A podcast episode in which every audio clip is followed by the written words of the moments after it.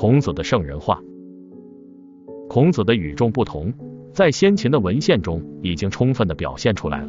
孔子的博学多能，使他在活着的时候就已经声望卓著。即使是孔子自己，也并没有将自己等同于一个普通的熟悉礼仪的人。他有很高的自我期待。孔子将自己看作上天意志的传达者，所以尽管他不与怪力乱神，但期待着凤鸟和河图这些祥瑞的出现而接受天命。因此，在晚年他会发出如此的叹息：凤鸟不至。何不出图？无以以服。论语子罕，孔子也让他身边弟子切身感受到他的魅力。在他的弟子眼里，他是为万事立规则，甚至于是超越传说中的圣王尧舜的贤者。如弟子子贡说：“见其礼而知其政，闻其乐而知其德。有百世之后，等百世之王，莫之能为也。自生民以来，未有夫子也。”孟子公孙丑上，弟子颜回则从切身感受出发说：“仰之弥高。”钻之弥坚，瞻之在前，呼焉在后。夫子循循然善诱人，博我以文，约我以礼，欲罢不能。论语子罕虽然有时孔子并不承认自己已经达到圣人的境界，若圣与人，则无其感，但这并不能掩盖他对自己的很强的使命感。所以他在面临匡人的围困时，仍会镇定自若。子谓于匡曰：“文王既没，文不在兹乎？”天之将丧斯文也，后死者不得与于斯问也。天之未丧斯文也，匡人其如与何？论语子罕，孔子也对自己有着很高的期待，这从论语中所记述的孔子和他弟子的言行谈话中清晰可见。他早年周游列国，为的也是实现自己的政治理想，但到处不如意，使孔子感到失望。越是到了晚年，孔子的失落感越强，甚以无衰也，久以无不复梦见周公。《论语述而》而《礼记谈公》中所讲述的孔子预知自己不久于人世时的一段话，更是感人。孔子早上起来，拄着拐杖在门口摇晃着，唱道：“泰山其颓乎？梁木其坏乎？哲人其伟乎？”孔子在当时甚至被视为殷夷民预言中那个复兴殷商的圣王，因为孔子距殷武的灭亡有五百多年。这听上去有点像圣经中有关弥赛亚的故事。但显然当时人接受了这种看法，如《左传》昭公七年季孟西子临死时说：“吾闻将有达者，曰孔丘，圣人之后也。”而孟子的话似乎也印证了这种说法在当时是被普遍接受的。由尧舜至于汤，五百有余岁；由汤至于文王，五百有余岁；由文王至于孔子，五百有余岁。孟子尽心下，孔子的理想虽然没有实现，但孔子的学说却得到了广泛的传播。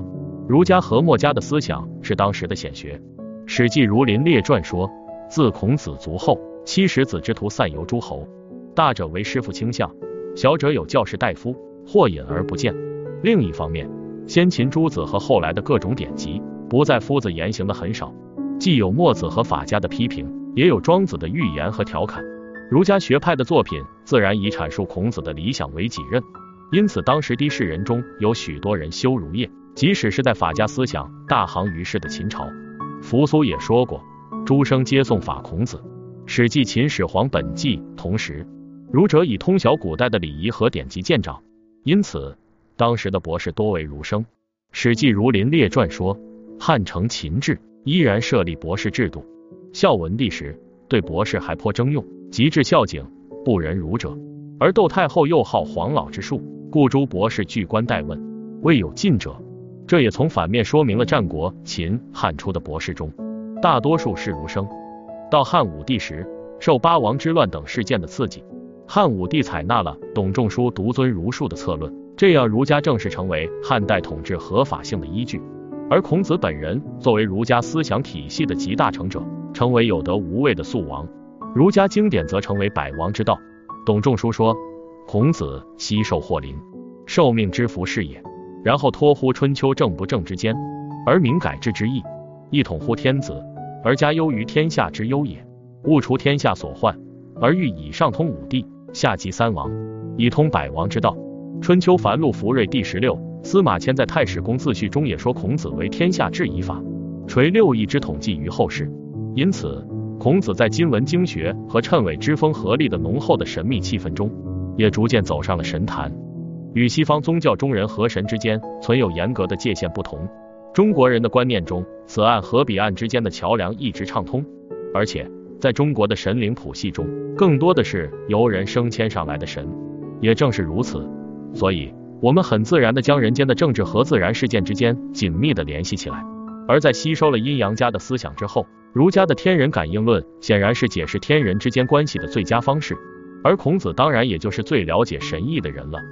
这中间谶纬中的孔子形象对后世影响最大。他们在手法上与神仙方式并无两样。孔子的出生首先被说成是其母感黑帝而生，其姓名也像其他圣人一样是吹律听声而得来的。春秋颜孔图说，孔子之兄有文，曰制作定是福运。孔子长十尺，大九围，坐如蹲龙，立如牵牛，就之如卯，望之如斗。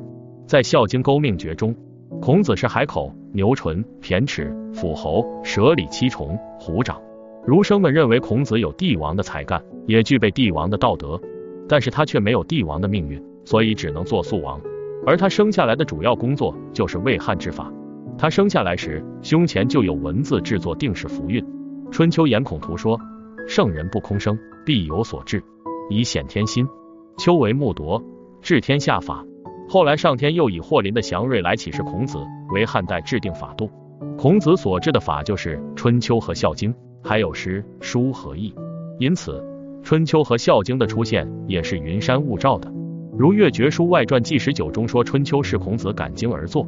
孔子感经之后有强秦丧其事，而汉兴也。次权齐晋越入吴，孔子推类之后有苏秦也。权衡相动，衡武相发。道或临，周晋正也，故作春秋以记周也。此时天地报清，日月异明，弟子欣然，相与太平。孔子怀圣成璧，无耻土所有，一民所子，笃临垂涕，商民不得其所。非圣人孰能痛视若此？另一本重要的经典《孝经》则是神事而成，如《孝经》中气说：“秋作《孝经》，文成道立，斋以白天，则玄云涌北，子宫开北门。”角亢星北落司命，天使书题，号孝经篇。云神星亦孔丘之源。今使阳渠成子林，下告的主要道之君。后年临至，口吐图文，北落郎符，书鲁端门，隐形不见。子夏往观，写得十九字，余字退销，其余非为赤乌。降魔青云。不但是孔子，而且孔子的弟子也有许多异象，如子贡嘴边绕有斗星。曾子长着犀角，其他弟子不是额头就是手掌，都异于常人。